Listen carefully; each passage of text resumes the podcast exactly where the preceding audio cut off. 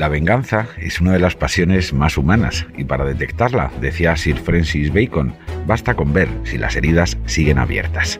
Las abriera quien las abriera, las de Macarena Olona están en canal y se exhiben públicamente desde que ella abandonara la política en apariencia de forma voluntaria. Acudir al programa de Évole es una declaración de principios y de intenciones, al menos en lo relativo a uno de los móviles de su aparatosa escalada contra Vox. Es como si Otegui se fuera a la COPE a hablar mal de Batasuna o Guardiola a Real Madrid Televisión a cascar contra el Barcelona.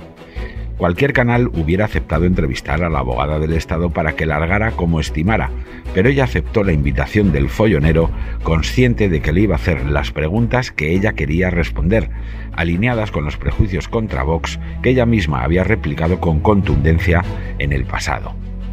Si la vendetta es el móvil, faltan por aclararse las intenciones.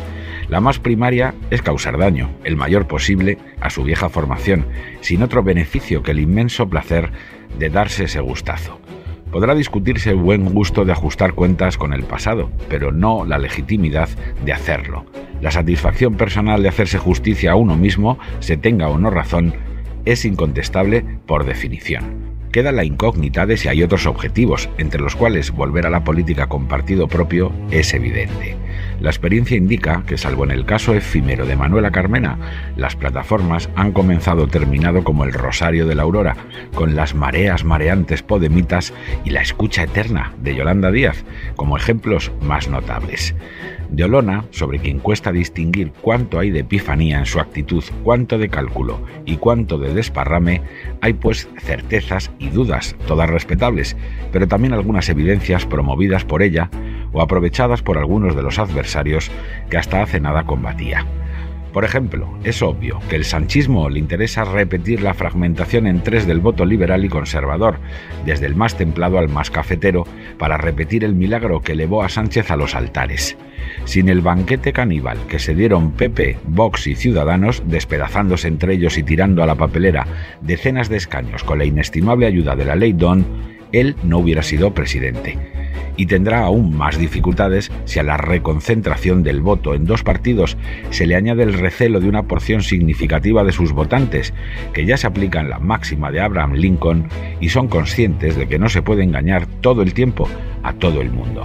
Sánchez yace y yacerá en la alcoba electoral de Podemos, Esquerra y Bildu, lo que puede restarle al menos 800.000 votos de socialistas espantados con la naturaleza y las consecuencias de su coyunda con Iglesias, Otegui y Junqueras, con quienes conforma los jinetes del apocalipsis. Si no consigue dividir a sus rivales y no logra tampoco volver a engañar a una parte de los suyos, las opciones de repetir son para Sánchez las mismas que para Évole de fichar por el debate como director de opinión en sustitución del gran Pérez Maura.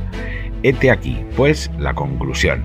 Olona abandonó voluntariamente un partido tras aceptar voluntariamente también encabezarlo en Andalucía y desde entonces solo la hemos escuchado hablar mal de Vox a ella.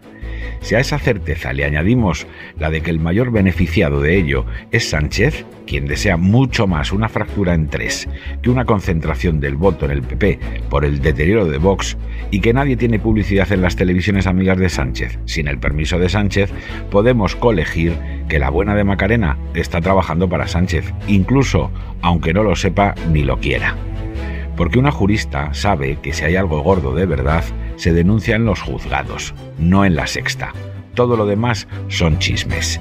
Y aunque la venganza sea un manjar sabroso, recordaba Walter Scott, encierra el pequeño detalle de que se cocina en el infierno.